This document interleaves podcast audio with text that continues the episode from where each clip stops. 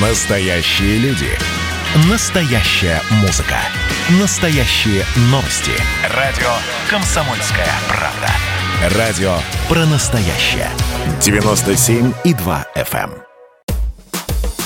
«Комсомольская правда» представляет проект «Время женщин».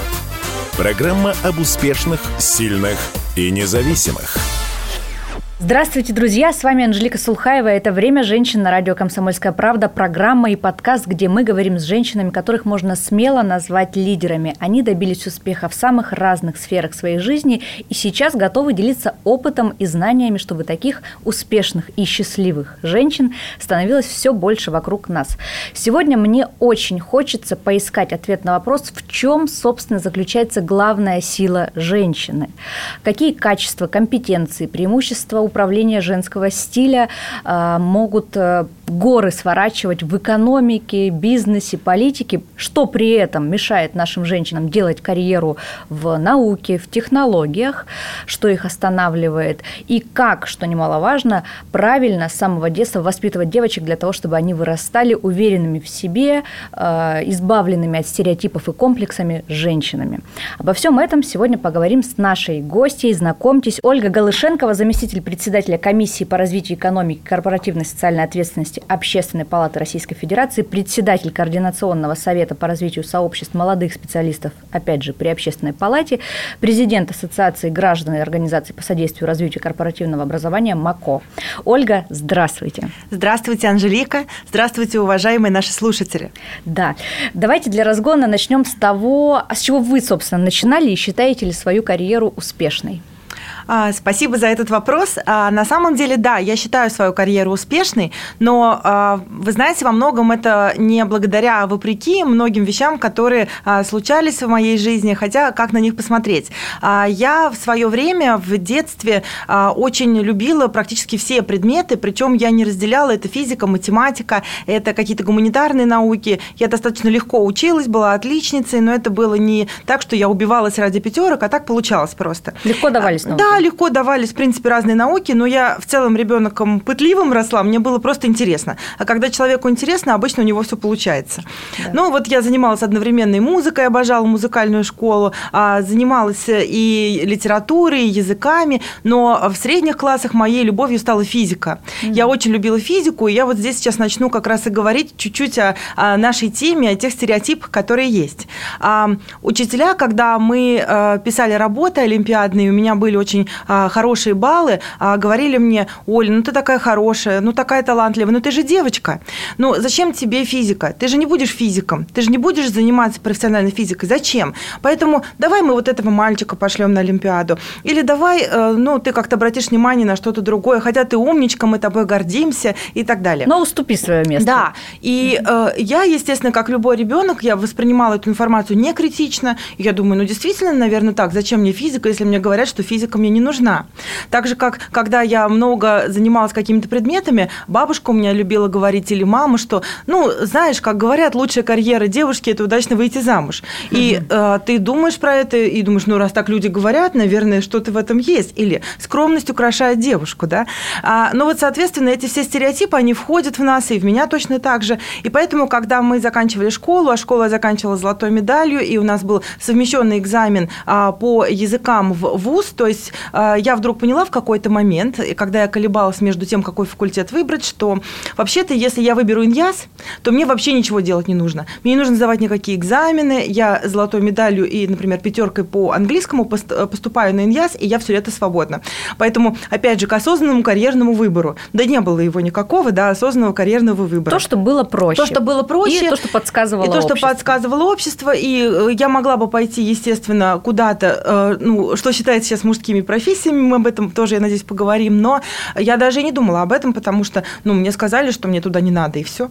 А, но, соответственно, дальше что интересно? Именно иностранные языки, и я, опять же, с любовью, интересом училась, и такая своеобразная математика лингвистическая, да, потому что это вообще-то точная наука языкознания, языковедения, mm-hmm. это мне дало очень хорошую базу. А, и дальше, когда мы заканчивали вуз, я думала, ну, кем я могу работать? А, учителем английского языка, переводчиком, да, мне очень нравилось переводить. И я думала, что моя высшая и лучшая карьера – это быть переводчиком, особенно синхронистом, потому угу. что это драйв, это интересно. Какое-то время я действительно поработала переводчиком-синхронистом. А потом мне стало интересно заниматься программами разными образовательными за рубежом. А потихонечку, одновременно и преподавая иностранные языки, и э, различные сертификаты готовя э, по знанию иностранных языков, и сопровождая людей, которые хотят обучаться в бизнес-школах, я начала понимать больше про бизнес, про то, каким образом вообще строятся разные системы в компаниях, про кросс-культурные коммуникации. Ну и дальше вот шаг за шагом, консультируя уже дальше бизнесменов крупных наших а, того времени, конца 90-х, начала нулевых, как им поступать в бизнес-школы, а, я поняла, что мне бизнес интересен. Хотя я не получала специального образования, только после этого я уже училась на менеджмент, лидерство и так далее. И вот а, крутой поворот в карьере был, когда я пришла работать в РАУ ЕС а, и заниматься там международными программами. Причем, вот опять же, многие девушки даже сейчас мне говорят, что в крупные корпорации просто так не попасть. Меня нашли сами, просто на рынке труда, потому что мои компетенции, то, что я делала, подходили. И при этом мое резюме не висело так, как будто бы я ищу работу. Они нашли мое резюме, потому что э, оно было как дополнение к тем программам зарубежным, которые мы предлагали. Mm. Ну и, соответственно, я начала заниматься зарубежными программами, стажировками, обменами, работой с зарубежными инвесторами. Дальше началась работа а, в Е8, это как энергетическая большая восьмерка. Ну и вот это был такой поворотный сюжет. А после РАУ ЕС работы в корпоративном университете, который мы с очень такой хорошей командой строили, я ушла в тему корпоративного образования, корпоративного обучения. И дальше мы в 2007 году создали ассоциацию МАКО, которая объединила крупнейшие корпорации, совместно инвестирующие в человеческий капитал. Ну и дальше, соответственно, а, карьера начала развиваться уже по этой линии сама собой. Поэтому видите как, резюмируя, я считаю ее успешной, я считаю, что все двери, которые передо мной открывались, они были все более притягательные, интересные, амбициозные для меня, но это точно не было карьерным проектированием uh-huh. или каким-то маршрутом, который был в меня заложен. И не было рядом людей, которые бы что-то подсказывали или говорили, как разумно будет сделать. Я скорее следовала за своим интересом, сердцем, ну и всегда выбираю людей, которые работают рядом. А, ну, все-таки получается довольно такой гуманитарный путь, да, по образовательной деятельности. Но вы затронули тему того, что в школе вам хорошо давалась физика, но так как вас отговаривали, вы ее, ну, скорее всего, не выбрали именно поэтому. Не жалеете сейчас, а вот никогда не думали о том, что, а если бы вы пошли за этим своим талантом, может быть, как-то вообще иначе сложилась бы судьба, карьера? Не ну, думали ну, об этом? У меня есть привычка вообще ни о чем не жалеть никогда. Каждый выбор, который мы сделали, он правильный на тот момент и для того времени. Потому что в конечном итоге, как какую бы часть пути ты не выбрал, ты все равно пойдешь по своему пути. Я в это верю. Но иногда, вот особенно когда я начала работать в энергетике, в РАУ ЕС, и мне приходилось очень на такие глубоко профессиональные темы говорить э, и с нашими международными инвесторами, и с нашими различными инженерами, рабочими, топ-менеджментом, совершенно разной аудитории. Кстати, это мужской мир. А я уже думала о том, что если бы я пошла по, э, своей, по пути своей любви к физике, а я любила и алгебру, и геометрию заодно, и и все тоже хорошо удавалось, а, возможно, я бы пошла, например, в МИИ, а, закончила бы МИИ, это было бы плюс к английскому еще одно образование, потому что, собственно говоря, языки у меня и в школе уже были на приличном уровне.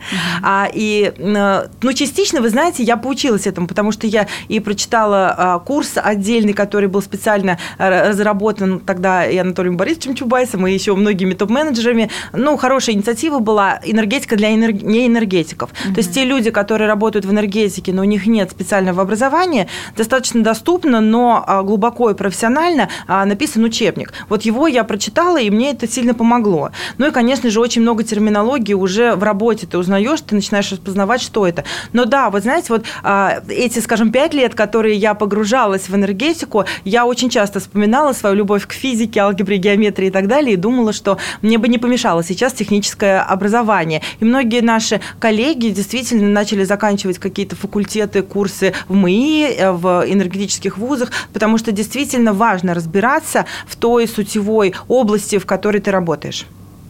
Крупный бизнес сегодня, как мне кажется, и любые масштабные какие-то общественные э, процессы невозможно представить без активного участия в них женщин. Уже в каждой компании, наверное, российской э, есть как минимум одна женщина в совете директоров, и даже экспертами подсчитано, что такое участие женщин вот в топ-менеджменте, на топовых позициях, оно даже увеличивает прибыль компании примерно там, на 14%, повышает уровень доверия корпорации. Вот за счет чего это происходит, как вам кажется, и какую пользу, в принципе, может принести увеличение э, количества женщин вот на таких топ-позициях в разных э, сферах экономики, политики, возможно? Ну, смотрите, женщины, конечно же, неотъемлемая, нераздельная да, часть общества. А в России, например, 53% женщин. Это удивительно, что мы порой даже задаемся этим вопросом, а что могут женщины привнести, а что они могут такого сделать.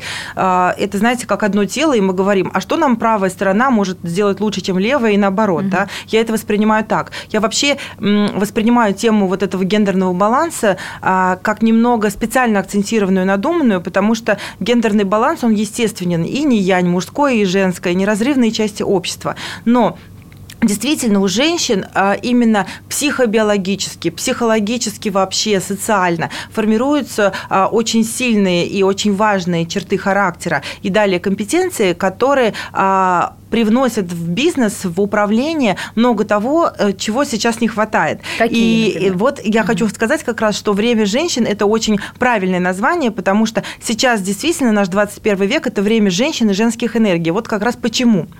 От э, такой центра стремительности и иерархичности все структуры, абсолютно все, переходят к таким горизонтальным связям, к, в HR это называется плоским моделям управления. Это не когда один большой начальник начальник, а под ним замы, а под замами еще директора департаментов, а под ними еще начальники. И это огромная такая структура, mm-hmm. да, она работает в иерархии. Это так называемый мужской тип структуры. Женский тип – это больше клубы, сообщества, команды, проектные команды и так далее. Потому что первая черта женщины – это умение договариваться умение переходить на совершенно а, разные уровни достаточно быстро. Потому что если мужчина часто, чувствуя давление иерархии, не способен высшему начальству задать какой-то открытый прямой вопрос, у женщин эти границы на самом деле намного быстрее проходимы. Mm-hmm. Да? А второе, женщины очень эмпатичны. Что значит эмпатия? Это способность сопереживать другому, вставать на его место и испытывать ровно то, что человек испытывал бы в этой ситуации. Да?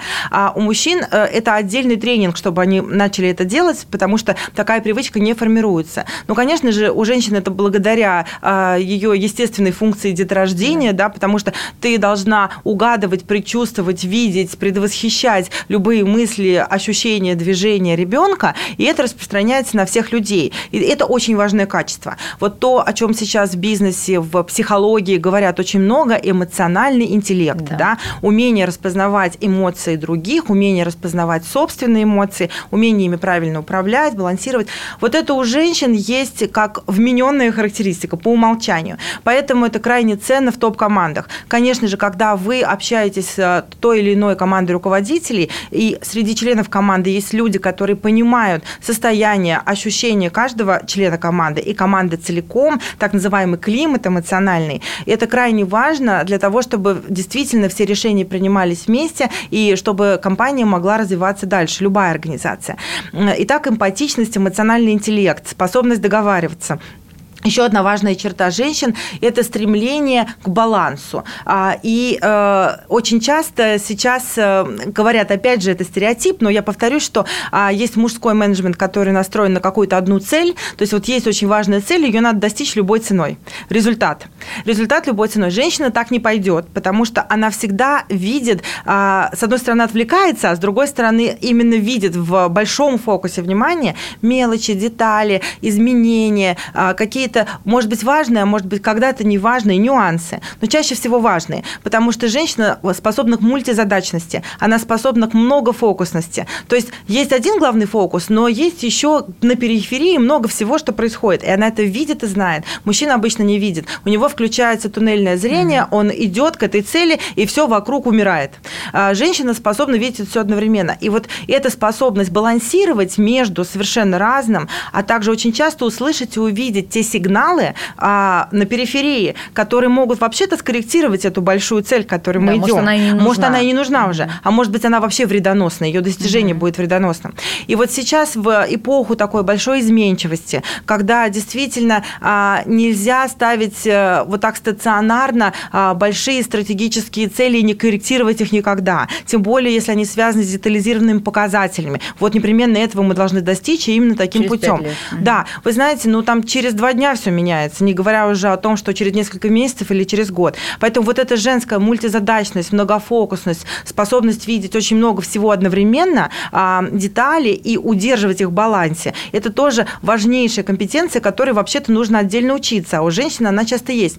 Ну и, наверное, финальное, о чем бы я сказала вот в плане такой формулы женской успешности и важности женского лидерства – это суперответственность а, и отношение очень такое личное к любым задачам, которые поручены. То есть женщины, если уж они взялись за что-то, они будут делать максимум, они будут жертвовать многими своими личными интересами, вкладывать очень много личных ресурсов и энергии, но уж чтобы эта цель а, была достигнута, и чтобы те задачи, которые есть на ней, они были сделаны по максимуму, качественно. Вот у женщин часто есть такой перфекционизм. А вот тут хотелось бы остановиться, потому что вот то, чем вы говорите, не мешает ли это карьерному как раз росту женщины часто? Потому что из-за этой гиперответственности она склонна сомневаться в том числе в себе. Предлагают мужчине, например, ответственную должность. Он руководствуется импульсом к действию. Соглашусь, а дальше будь что будет. Женщина всегда начинает сомневаться. А вдруг не справлюсь? А вдруг подведу? А вдруг, значит, они подумают что-то обо мне не то и так далее. И вот это вот все тормозит, мне кажется, женщину на пути или нет? Вот как, как это, это вроде как с одной стороны хорошо, хорошее качество гиперответственности, с другой стороны, очень тормозящее. Согласна? Анжелика, ну каждое качество имеет всегда две стороны, как э, медаль имеет две стороны, да. А любое качество гипертрофированное, оно может, конечно же, вредить. Но это же качество может быть огромным ресурсом для того, чтобы а, двигаться вперед. Также и с ответственностью женщин. Вот а, там, где эта ответственность связана именно с оценкой рисков, с пониманием деталей а, ситуации, в которой мы оказались, и с принятием решений именно таких сбалансированных, это очень сильная черта. Но там, где женщины начинают, наоборот, увязать в этих деталях, вязнуть в маленьких, совершенно, может быть, незначительных штрихах и не видеть больших задач, общих целей, и тем более еще такой момент. Женщины намного более зависимы от общественного мнения, чем мужчины, так сформировалось культурно, исторически, социально. И действительно, вы правы, когда она начинает думать, а что про меня скажут, а что про меня подумают, а вдруг вот скажут, я не справилась. Потом есть еще же такой стереотип, стереотип, что если женщина чего-то достигла, то есть сомнение, сама ли она это достигла. Угу. Обычно видят с ней в той или иной роли мужчину. И женщины тоже начинают об этом думать, а если я буду на этой позиции, а вдруг подумают, что какой-то мужчина этому поспособствовал. Вот представляете, мужчинам такое в голову не придет. Но женщины, я знаю это совершенно досконально, потому что со многими женщинами на руководящих позициях в момент принятия решений мы говорили откровенно, и чуть ли не каждую первую это волнует. Вот с какой стати бы это начало ее волновать, но волнует. То есть вот в этом смысле общественное мнение по поводу того, а, поверят ли они, что она, что она сама пришла к этой цели, поверят ли они люди вокруг, что она достойна. Вот. И вот это вот, а, а есть ли у меня достаточно компетенции, а могу ли я, а есть ли таланты, а может быть есть рядом люди лучше, а, умнее меня, более достойные, и, конечно же, закрадывается мысль, а вдруг есть мужчины, которые смогут это сделать лучше. Вот эта вторичность женщины в восприятии, что я буду рядом, но на вторых ролях, она является очень мощной мощным стереотипом, который часто удерживает женщину от того, чтобы полностью состояться, реализоваться и для себя, и для общества, потому что она может очень многое принести. Правильно я понимаю, что, в принципе, то, что мешает нам, женщинам, подниматься, в том числе там, по карьерной лестнице, как-то развиваться, часто лежит не в плоскости какой-то общественной или государственной, законодательной истории, потому что вот, например, в этом году даже отменили те самые 300 профессий э, чисто мужских, которые раньше считались и не принимали женщин туда на работу. В общем-то, уже все возможности есть. Пожалуйста, будь тем, кем ты хочешь. Мамой – мамой, бизнесвумен – бизнесвумен, политиком – пожалуйста. Но мы сами психологически себя тормозим. Вот есть такой стереотип или комплекс самозванца, про который мы, наверное, уже так косвенно начали к нему подбираться. Это вообще распространенная черта у женщин, э, и как с ней бороться?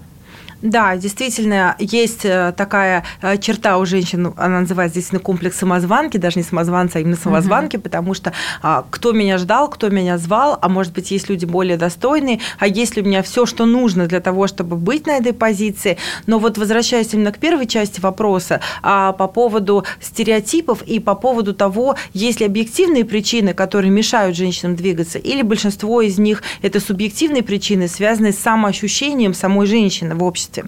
Вот наша страна э, во многом уникальна, и я считаю, что нам повезло, и мы этого не ценим, потому что сейчас, изучая достаточно глубоко культурный опыт, деловой опыт самых разных стран мира, причем и тех, которые считаются очень прогрессивными, да, я понимаю, что регуляторно, нормативно в нашей стране для женщин есть практически все.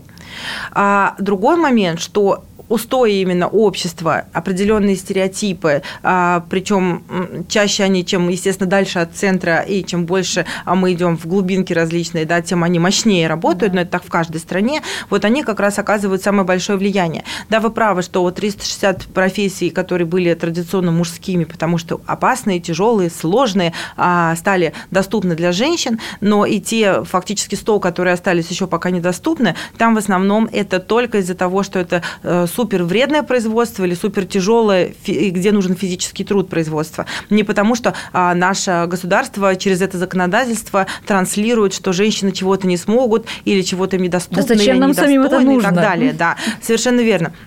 Я думаю, что по мере роботизации, технологизации, а, когда ручной труд вообще будет уходить да, из нашей действительности, вообще все эти профессии будут доступны для женщин. Поэтому здесь дело не в запретах и не в том, что женщина не имеет права. У нас раньше, чем во многих других странах, может быть сказать, в мире, да, раньше, чем у всех в мире, а, появились э, права женщин а, избирательные, да, они смогли голосовать. У нас вообще проблема такого женского вопроса, равноправия, она стала актуальна еще в XIX веке, а в то время как, например, в той же Америке бум бум за бум борьбы за права, да, женские, он был в середине 20 да. века. И поэтому уже в 1917 году, собственно говоря, с точки зрения прав все получили, все возможности, да. Но вот другой момент – это огромное влияние, которое оказывают семьи на девочек, когда они формируются. Огромное влияние оказывают воспитатели в детских садах, разные педагоги, да, а, преподаватели, которые невольно на самом деле транслируют вот эти стереотипы, о которых я же сама и говорила, лучшая карьера девочки выйти замуж удачно, uh-huh. физика не для девочек, ты же не будешь заниматься этим профессионально,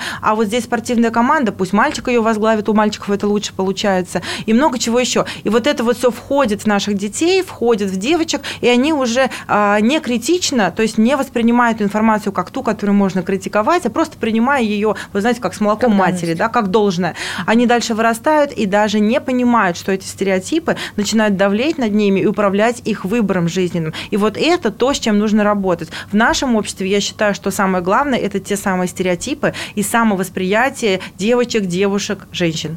Какие основные стереотипы мы можем перечислить? Ну вот ты же девочка, мы уже назвали, да, не лезь туда. Какие еще? Ну, во-первых, что давлеющие? девочки слабее всегда, причем во всех смыслах. Угу. Они слабее не только физически, там. но э, считается как будто бы умственно, энергетически и так далее, что мужчина, он доминирует, мальчик доминирует, он на первых ролях. Это внушается абсолютно абсолютно везде. И есть вот такая негласная школьная программа, которая заходит вот с точки зрения этих гендерных стереотипов. Что точно и науки, и очень а, высокоинтеллектуальные, интеллектуалы-емкие такие а, предметные области, они не для женщин. А, ну, как бы ты девочка, ты не разберешься, пусть мальчики занимаются. Кстати, вот знаете, здесь а, очень много интересных исследований, сейчас мы почитали. А, девочки и мальчики имеют абсолютно одинаковые когнитивные возможности и способности. В школе девочки в младших классах намного более успешны, чем мальчики, и мы все быстрее это знаем. Растут, Они быстрее развиваются, растут, старательные и так далее. И в том числе и в точных науках, и в математике, в средней школе тоже.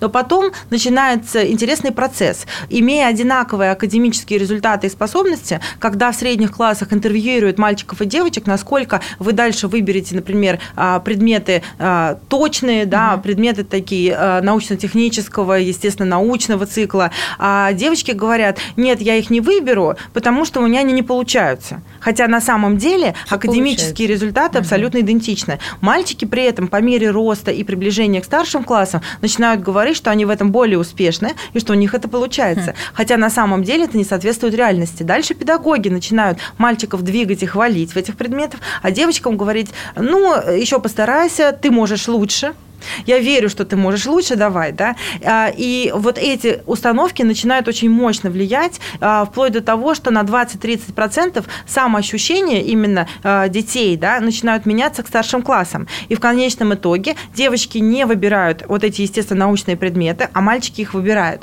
потому что так работает общество. Когнитивно это абсолютно никак не различается. Но в итоге в самом конце девочки действительно становятся слабее, чем мальчики Конечно. по этим предметам, потому что им это очень настоятельно внушают навязывают. и навязывают. Mm-hmm. Вот такой интересный феномен. И я считаю, что с ним нужно бороться. Почему? Потому что это важно не только для самореализации самих девочек, раскрытия их потенциала а для себя, для семьи, для близких, для общества. Но это очень важно для нашей экономики. Это очень важно для любых социально-экономических процессов. Мы просто, понимаете, утериваем часть талантов сами своими руками, не давая им процветать и развиваться. А девочки девочки в так называемых дисциплинах STEM, э, Science, Technology, Engineering, Math, да, то есть наука, технологии, инжиниринг, математика, и сейчас еще добавляют э, э, entrepreneurship, то есть предпринимательство, технологическое предпринимательство.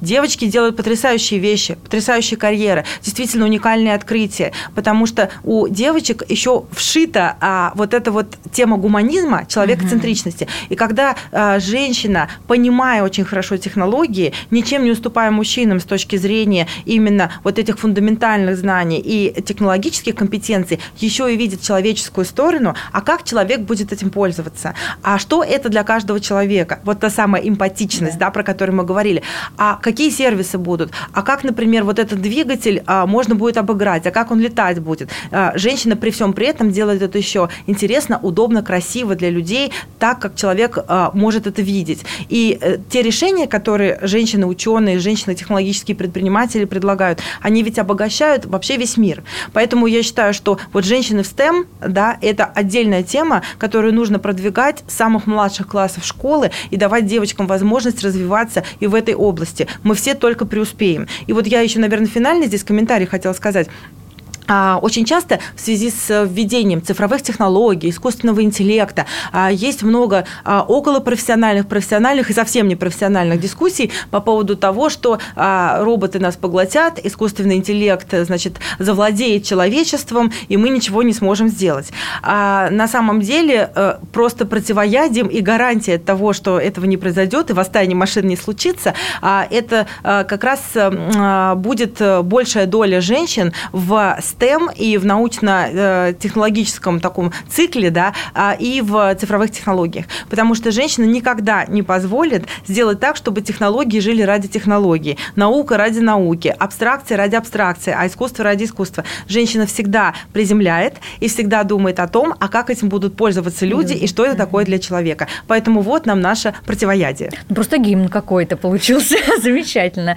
Слушайте, продолжая тему стереотипов, прежде чем перейти к тому, э, как бороться и как, собственно, взращивать в женщинах вот эту вот уверенность, что они могут идти, имеют право идти в науку, в технологии, в STEM и так далее, я бы хотела еще один стереотип подкинуть, э, который нам навязывает э, не только школа, там, семья и так далее, но и наша массовая культура. Вот вспомнить хотя бы фильмы, на которых мы все выросли. «Москва слезам не верит», «Служебный роман». При всем, при всем вообще уважении к актрисам прекрасным, замечательным, которые играли главные роли, э, но ведь там успешно успешная женщина, руководитель большого предприятия, показана очень несчастной когда она расцветает, это тот момент, когда она встречает мужчину своей жизни, и только так, по-другому ничего не работает. В современном кинематографе все еще более гипертрофирована успешная женщина-руководитель – это такая хладнокровная стерва, идущая по головам, вообще ничего ее абсолютно беспринципно, ничего ее не волнует. Вот мне кажется, почему мы транслируем вот так образ успешной женщины, так, таким, вот, таким вот образом его преподносим, и, возможно, нам нам всем просто не хватало с детства нормальных человеческих примеров, которых мы с вами встречаем в жизни, прекрасных, успешных, всесторонне развитых, счастливых, совмещающих все роли и жены, и матери, и э, руководителя, и бизнесвумен, и так далее, э, для того, чтобы взращивать таких же успешных, уверенных в себе.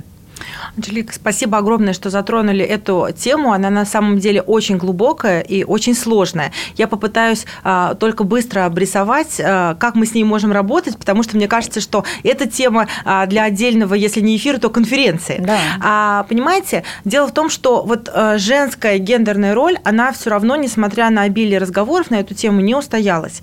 И вот эти метания от того, что женщина должна изменить себе и своей природе и стать мужчиной, притворяться мужчиной, она у нас идет еще, если про кинематограф говорить, со времен гусарской баллады. Да. А, да, э, пере- только стать мужчиной, только притвориться мужчиной, переодеться в мужчину, и тогда ты заслуживаешь делать то, что ты хочешь и можешь. Да?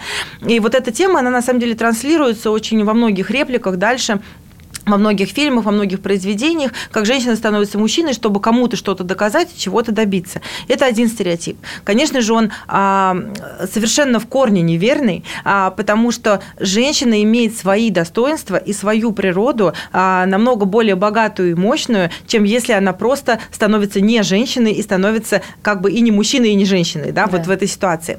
А второй стереотип, что женщина, она ничего не может, она вот такая а, слабая, она только красивая, и она должна рожать детей. И это превращает женщину, простите, либо в красивый кусок мяса, либо в бездушный товар. Ну, то есть, и- и это еще хуже, потому что это убивает в ней вообще а, основание человечности и ее право на то, что она отдельная личность с отдельными интересами и отдельной субъектностью, своими желаниями, своими возможностями и своими правами, и своими талантами. Это вторая крайность. И вот на грани этих крайностей мы часто видим в масс-медиа, а, в, вообще в массовой культуре стереотипы, которые создаются.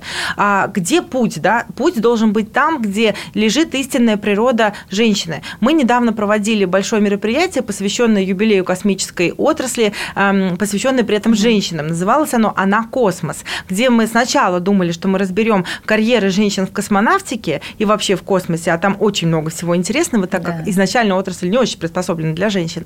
Но мы вышли на очень важную тему русского космизма Мгм. наши русские философы, да, философы-космисты, а, э, и мы говорили здесь э, и про Циолковского, и про Федорова, а, и про Бертяева, и мы говорили о том, что говорят русские космисты и как они видят женскую энергию. И нашли очень красивую формулировку о том, что женская энергия – это любовь плюс мудрость, София.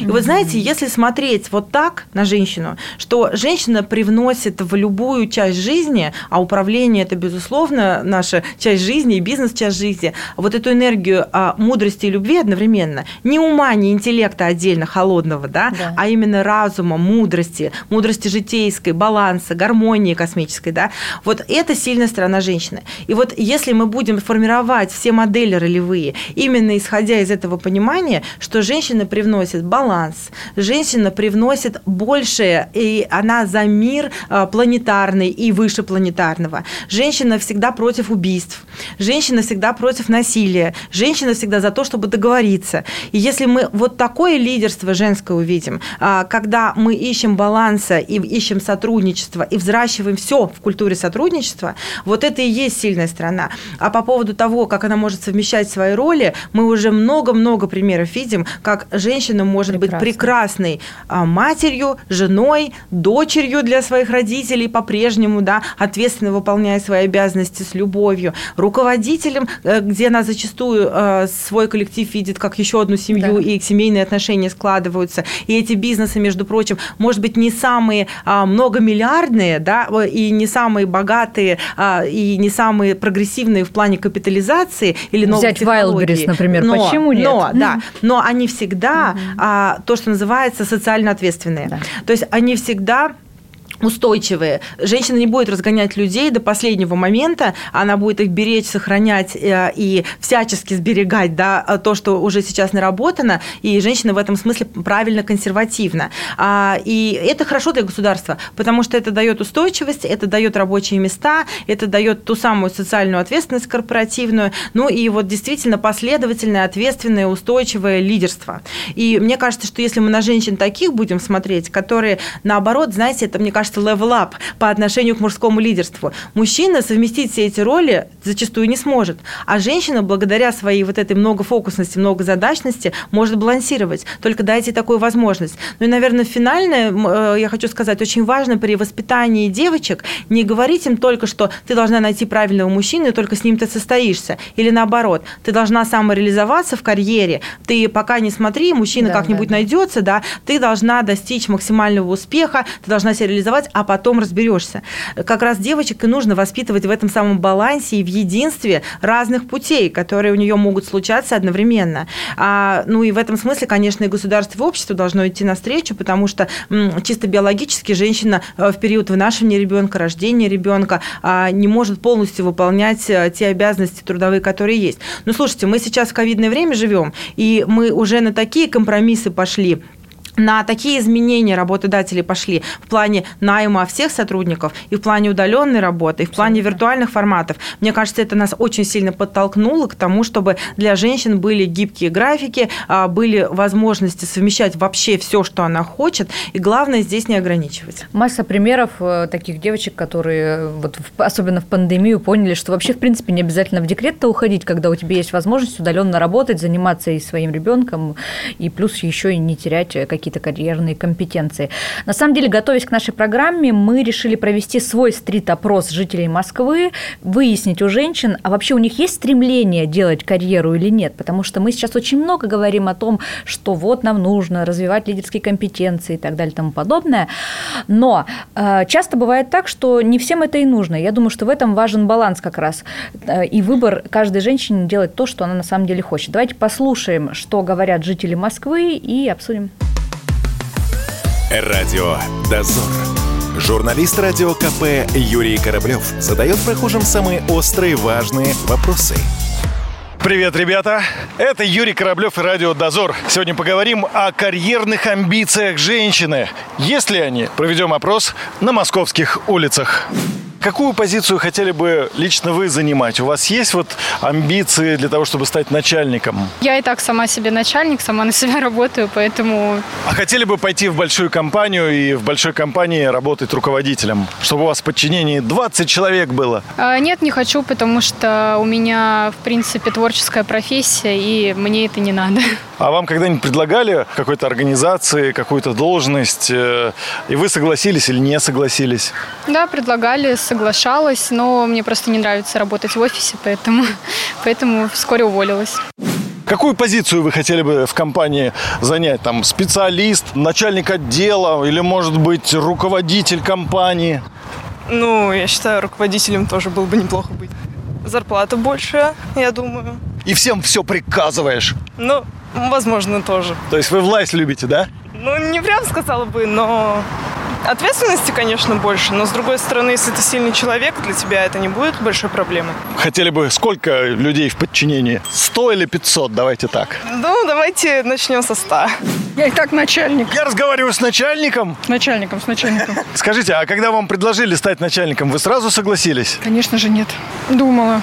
Женщине сложно, наверное, особенно в мужском коллективе работать. У вас подчинение мужчины? Да. Как вы с ними справляетесь? Легко.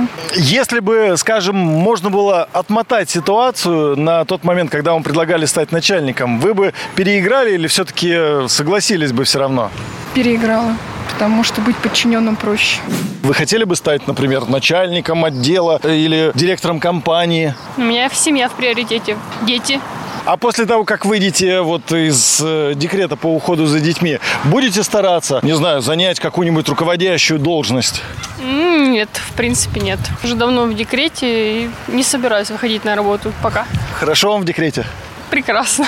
Женщина должна стремиться стать начальником, руководителем. Но ну, Если у нее есть эти э, от данные. природы данные, то хуже не будет. Это от природы все-таки данные Конечно. даются, да? Природы. А как понять, вот ты хороший руководитель, начальник или нет? Это какие признаки должны быть? Ну, во-первых, э, надо любить людей, хорошо относиться, строгость должна быть, но все равно, вы знаете, нельзя говорить справедливость, да, и нельзя говорить человеку, что ты дурак, дурак, он действительно захрюкает. По-моему, я Давай. был бы хорошим начальником, вот судя по вашим словам. Радио «Дозор». Ну вот э, такие мнения, интересно, получается, кому-то нужно, кому-то, кто-то хотел бы себя попробовать, кто-то нет в декрете прекрасно. Девушка-руководитель долго сомневалась, а теперь бы вообще пересмотрела, и не надо ей этого руководящего поста, лишь бы ответственности поменьше. Ну вот такие вот мы разные. Э, Оль, а вам приходилось э, быть в такой ситуации, когда вам предлагают какую-то высокую должность, а вы отказываетесь или сомневаетесь? А, да, неоднократно. Один из самых ярких примеров был, когда я работала в международной компании с а, таким немецко-американским менеджментом. Это крупная энергетическая инфраструктурная компания. И мне в достаточно еще молодом возрасте, мне до 30 было, предложили войти в правление головного офиса. Угу. В компании было там 14 рыночных единиц по всему миру. Это, ну, это мега масштаб. объем, масштаб, конечно же, мега ответственность. Я сначала очень долго думала, а, действительно, почему на меня обратили внимание, достойна ли я и так далее. Но потом, через какое-то время, я в откровенном разговоре с одним из топ-менеджеров, который а, выдвигал мою кандидатуру, узнала, что а, у них есть квотирование для женщин, для иностранцев и еще там по разным другим основаниям, чтобы mm. обеспечить diversity, то есть обеспечить да, да. разнообразие людей в управлении. И вы знаете, подумав, что они мне предложили, потому что я подхожу по квоте, то есть я женщина, я иностранка, и они сразу же а, усиливали бы разнообразие, да, а меня это очень сильно смутило. То есть, ну, вас то есть, это оскорбило? Да. То есть они не рассмотрели мои а, да. компетенции Не просто я сама по себе такая прекрасная, а потому что прежде я всего я женщина, и потому что я для иностранка, баланса. и я им нужна для баланса, а дальше, видимо, они вторичным образом уже смотрели на компетенции. И я в тот момент отказалась. А, а сейчас, как считаете, это было правильное решение? Я думаю, правильное. Правильное. Но понимаете, дело в том, что вот э, здесь тоже многие женщины в вопросах говорят про ответственность ответственность. И я еще раз хочу подчеркнуть, что женщина очень сильно про ответственность и ответственное лидерство. Уж если женщина берет ответственность, она себя будет чувствовать воплощенной и счастливой, если она может с ней справиться. Да. Вот, кстати, мужчины часто даже не рефлексируют. Я тоже видела и знаю очень много прекрасных мужчин, друзей, которые на топ-позициях, а они зачастую не справляются, но они не воспринимают это а, на свой личный счет. Они считают, что обстоятельства плохо сложились, а другие люди в чем-то виноваты, ситуация была не та, но он молодец. Женщина первым делом будет думать о том, что я сделала не так, что во мне не так, почему это все происходит. Как нам это побороть? Мне кажется, это жутко мешает. Ну вот, не знаю, мне лично точно мешает. Это постоянная рефлексия в том, что а вдруг я здесь не доработала, здесь что-то не доделала, а тут неправильно как-то сказала, могла бы больше, могла бы лучше, еще не 8, а 12 часов работать, ну и так далее. Здесь опять есть две стороны, потому что, с одной стороны, ответственность – это очень хорошо, и рефлексия – это очень хорошо, потому что в конечном итоге весь мир, который мы вокруг себя видим, мы создаем его сами. Хотим мы этого или не хотим, а, делаем ли мы это осознанно или неосознанно, все равно те сигналы изнутри, из нашего внутреннего мира, которые мы проецируем во внешний мир, а те э, возможности, которые мы хотим, вот мы их все равно моделируем. И чем мы лучше себя знаем, лучше себя понимаем и понимаем, что многие причины в нас самих, да, тем вообще-то лучше для дальнейшего развития и для других людей, потому что если вы постоянно в своих ошибках будете обвинять других, если если вы постоянно думаете, что ситуация или внешняя среда виновата в том, что вы не получаете то, чего вы хотите, ну, как бы это не хорошо ни вам, ни другим. А, поэтому, с одной стороны, это очень хорошая черта. С другой стороны, ни в коем случае нельзя уходить в чувство вины и вот в это самокопание. Вообще чувство вины и чувство страха – это два самых больших ступора э, для любого человека, женщина или мужчина, а, и они вредоносные.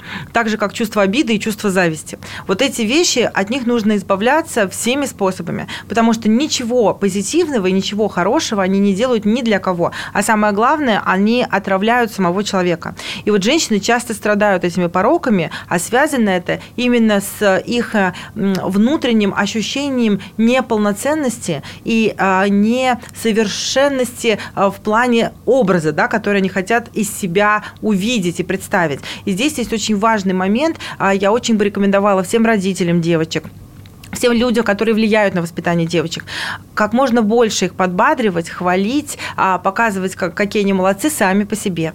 Вот понимаете, женщинам же еще внушают, что они должны быть обязательно привлекательными и красивыми, и девочки все проходят эту ломку в детском, подростковом возрасте, достаточно ли я красивая, и сравнивают себя и с обложками журналов, и с другими девочками и так далее. И вот это глубокая такая тема, а, которая создает все время ощущение неуверенности, неполноценности даже у самых красивых, самых замечательных девушек. А каждая женщина и каждый человек вообще красив по-своему.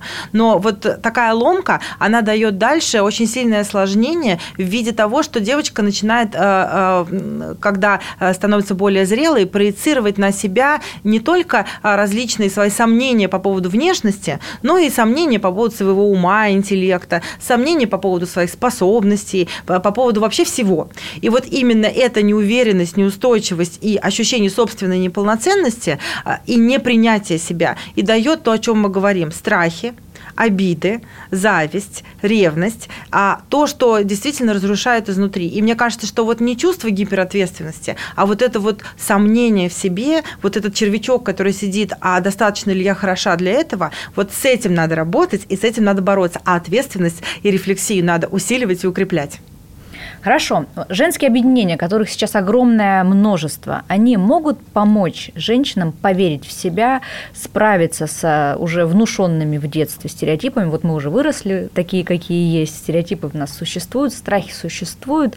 Вот такие женские ассоциации, клубы, сообщества, какие-то акселераторы образовательные, они помогают бороться с этими препятствиями в нашей голове? Да, безусловно. Но я вообще а, большой апологет клубов, сообществ и разных видов объединений, не только для женщин, а вообще для любых людей, а, которые находят других по а, похожести, сходности, идентичности, если хотите. Ну, потому что кто тебя поймет, как не другой, который пережил тоже, или хочет того же, или его интересует тоже, или он хочет на тех же принципах строить свою жизнь. Это вообще очень полезная вещь. Мы существа социальные и очень друг друга поддерживаем. Но женщины – существа еще более социальные, очень зависимые от общения, от мнения других, и они нуждаются в поддержке в в том, чтобы рассказать кому-то свою историю, в том, чтобы услышать эту историю от другой. А, и женские сообщества, я считаю, что это очень полезная и очень а, мощная сила, которая помогает женщинам преодолевать свои страхи, свои комплексы а, и действительно перепроверять себя, а женщинам это очень нужно.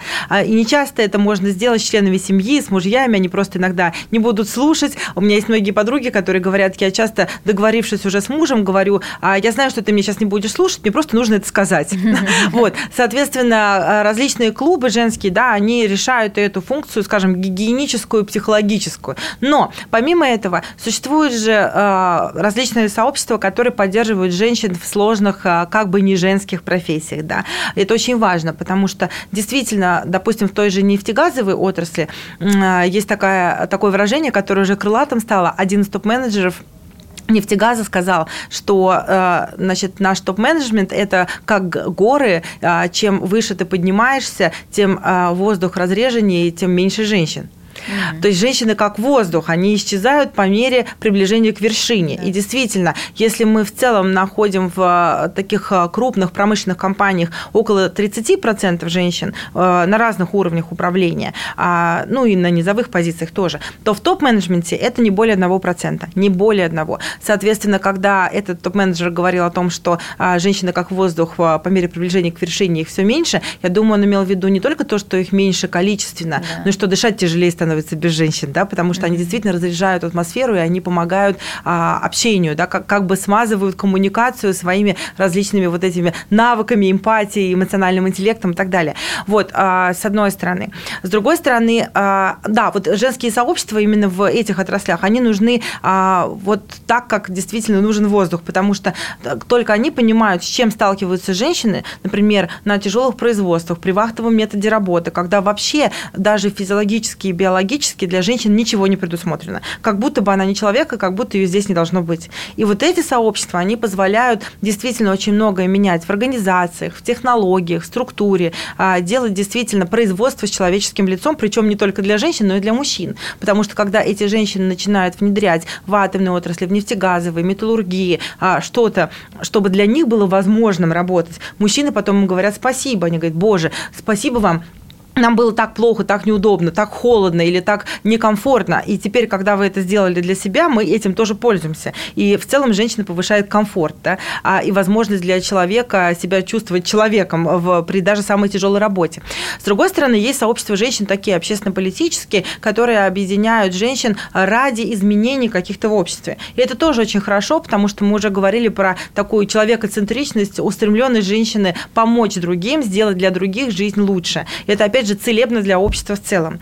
Есть объединение женщин, которые, а, которых связывает э, что-то с семейными ценностями. Например, это могут быть женщины-матери а, одиночки, женщины многодетные матери, женщины, э, очень много э, объединений жен офицеров, военных, военнослужащих, а, женщин, которые потеряли кого-то на войнах, да, таких объединений тоже много, женщин, переживших насилие. Да. Но здесь это скорее тяжелый опыт, который, если ты, не дай бог, пережила, то никто другой тебя не поймет, кроме того же, кто пережил такой же опыт.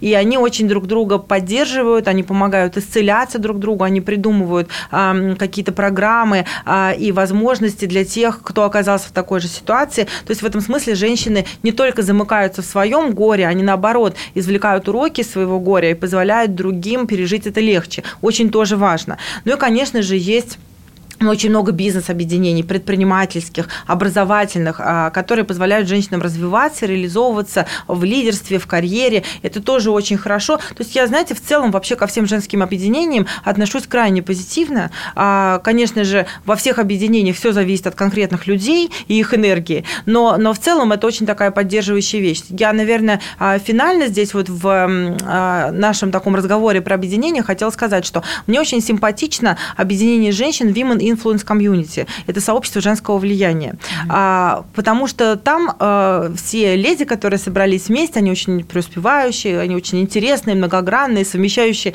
а, максимальное количество ролей в своей жизни. Они говорят не о силе, не о власти, не о карьере даже отдельно и, и не о чем-то другом. Они говорят о путях женского влияния. И мне очень нравится, что есть разные роли, разные пути женского влияния, которые женщина может выбирать и совмещать. И в этом нет ничего а, зазорного или плохого, что она выбрала одну роль, а не другую. Просто их много. Есть, например, путь женского влияния муза. Ты э, видишь свое предназначение в том, чтобы вдохновлять других.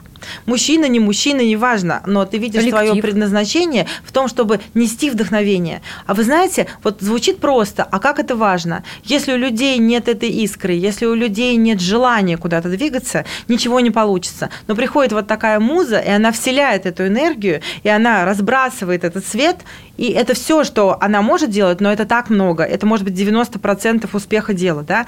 Есть путь женского влияния мать. А материнство – это еще какая работа? Если мать э, посвященно воспитывать своих детей, если женщина себя идентифицирует как мать и видит, что в этом ее счастье и предназначение, это тоже карьера, и это тоже работа, и это огромное служение обществу, и это тоже путь. Если женщина себя видит как предприниматель, да ради бога, это чудесно, если женщина придумывает новые бизнесы, новые миры, новые реальности, да, это еще один путь влияния. Если женщина себя видит как общественный деятель, замечательно, она меняет жизнь общества к лучшему через законодательство, через создание э, благотворительных организаций, через объединение людей, а, чтобы прорабатывать а, те еще существующие язвы и проблемы общества, которые есть, и до которых по разным причинам руки не доходят там, у власти, у бизнеса и так далее. Тоже прекрасно. А, и, и так далее. То есть, когда мы говорим про пути женского влияния, что хорошо, что женщина не чувствует, опять же, никакой неполноценности, выбирая тот или иной путь. Она просто его выбирает осознанно и понимает, что это нормально, что ей это хорошо. Вот мы видели в ответах э, в рамках нашего такого уличного опроса Какие-то женщины э, себя нашли в материнстве и не хотят э, быть в бизнесе, в карьере, а заниматься какой-то управленческой работой. Ну и прекрасно. Она выбрала э, такой путь влияния и такую роль. И это замечательно и достойно аплодисментов. А кто-то, наоборот, видит себя в руководящей позиции и понимает какая-то ответственность. И это тоже прекрасно. Поэтому, вы знаете, вот когда мы говорим вообще про женщин и их воплощение в нашем мире, мне кажется, что чем более многообразны роли и пути влияния, тем лучше всем всем, и женщинам, и мужчинам, и обществу в целом. Невозможно не согласиться. Заключительный такой вопрос э, хочу задать. Много мы с вами поговорили о разных э, таких сильных качествах и сторонах женщин. Какое емкое слово или черта может в целом описать все-таки главную силу женщины?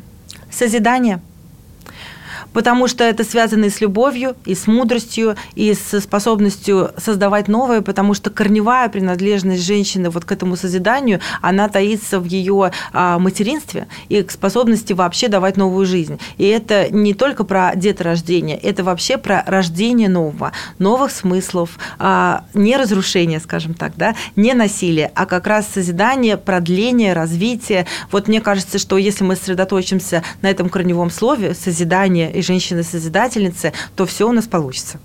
Да.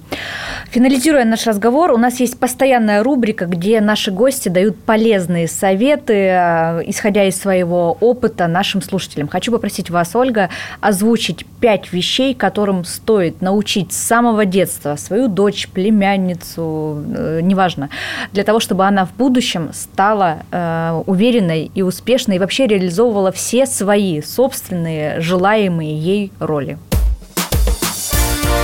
Пять советов. Наверное, самое первое и самое важное а, всегда внушать девочке, что она ценна сама по себе, и она должна быть независимой сама по себе.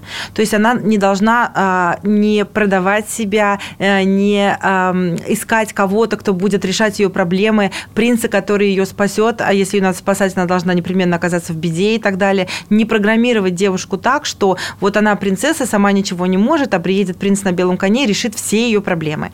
А все наши проблемы можем решать только сами, как и создавать только сами. Поэтому вот самое первое, самое важное, а ты отдельная личность, ты цена сама по себе, ты независима, и ты э, и создаешь все в своей жизни сама, и работаешь с этим потом сама. Первое. Второе ты прислушивайся к себе и смотри, что откликается тебе как личности. Очень важно научиться слышать себя и говорить с собой. Очень многие девочки блокируют свое «я», потому что здесь папа сказал, здесь так принято, здесь мама сказала, здесь еще что-то. И «я» свое они начинают слышать уже очень поздно и чувствуют себя от этого очень несчастными. Поэтому учиться э, прислушиваться к себе и соприкасаясь с разными гранями реальности, все время проверять, а мне как это? Мне это нравится? У меня внутри что-то откликается, я хочу этим заниматься, я хочу этим быть, мне это важно. Вот это очень важно, научиться говорить с собой. У мужчин у многих это плохо развивается, но и у женщин это еще хуже развивается, ровно из-за нашего воспитания. Да? То есть все время а, отклик в себе искать и понимать себя, научиться понимать себя очень важно. Третье. А, конечно же, видеть во всей многообразной нашей реальности разные ролевые модели, которые вас восхищают. Причем это могут быть и женщины успешные, самые разные, и мужчины, как угодно угодно. Это могут быть просто типы поведения людей или то, как они думают, или то, как они говорят. Очень важно найти то, что вас искренне восхищает, не потому, что они популярны, не потому, что у них много денег, а вы смотрите и думаете, это прекрасно, у меня это отзывается, я бы так хотела. И вот собирая коллекцию этих вдохновляющих моделей, вдохновляющих людей, вы имеете а, большой шанс, и ваша девочка, дочь имеет очень большой шанс, шанс собрать э, из этого свой пазл. А, то, что действительно ей подходит, и то, что действительно для нее. И, и знаете, это может вам казаться причудливо как родителям, что почему она интересуется этими вещами, почему она идет куда-то, где мне непонятно. А оставьте в покое вашу дочь, э, вашу девочку, которую вы воспитываете, дайте ей попробовать себя, дайте ей собрать себя. Это очень важно. Это вот третий момент. А, четвертый момент. А, девочки действительно многозадачные и разносторонние. Позвольте этой женской сущности воплотиться. Пусть она занимается разным и несовместимым. Не говорите ей о том, что выбери свой профиль, ты должна четко следовать цели. Пусть она попробует самое разное и самое несочетаемое. Это, возможно, в вашем сознании это не сочетается, а в ее сознании это будет прекрасно сочетаться, и дальше это слепится во что-то только ей понятное, что станет ее собственной формулой успеха. Это тоже очень важно, причем на ранних этапах. И еще в раннем возрасте, э, вплоть до, скажем, вот такого подросткового созревания, очень важно, чтобы в девочку зашло как можно больше новых знаний, возможностей. Это сформирует для нее вот такой замес, такую базу, на основе которой она сама дальше может выбрать свой путь.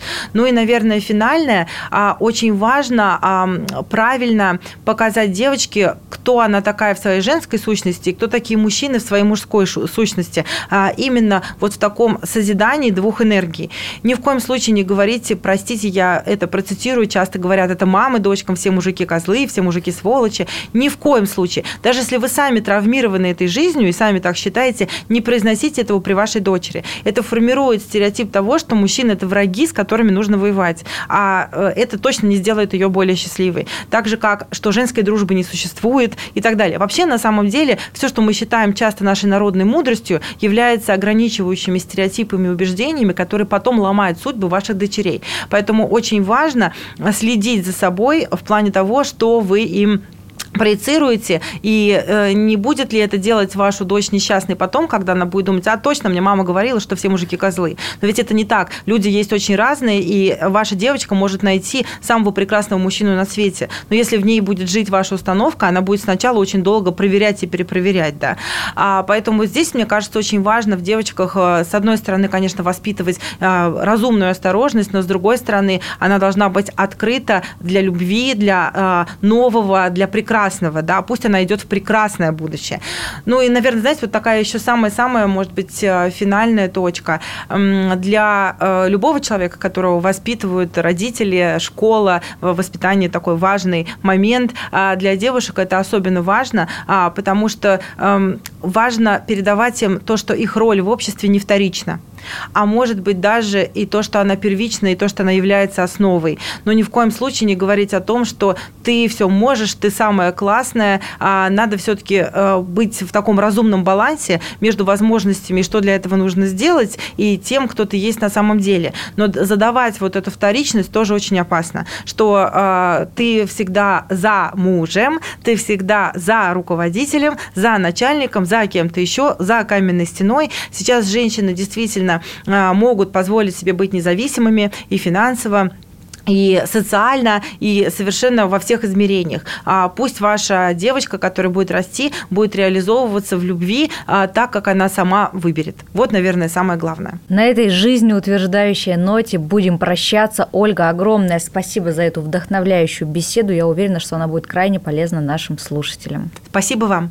Это было «Время женщин» на радио «Комсомольская правда». Слушайте нас по воскресеньям в 12.00. Время женщин на радио «Комсомольская правда».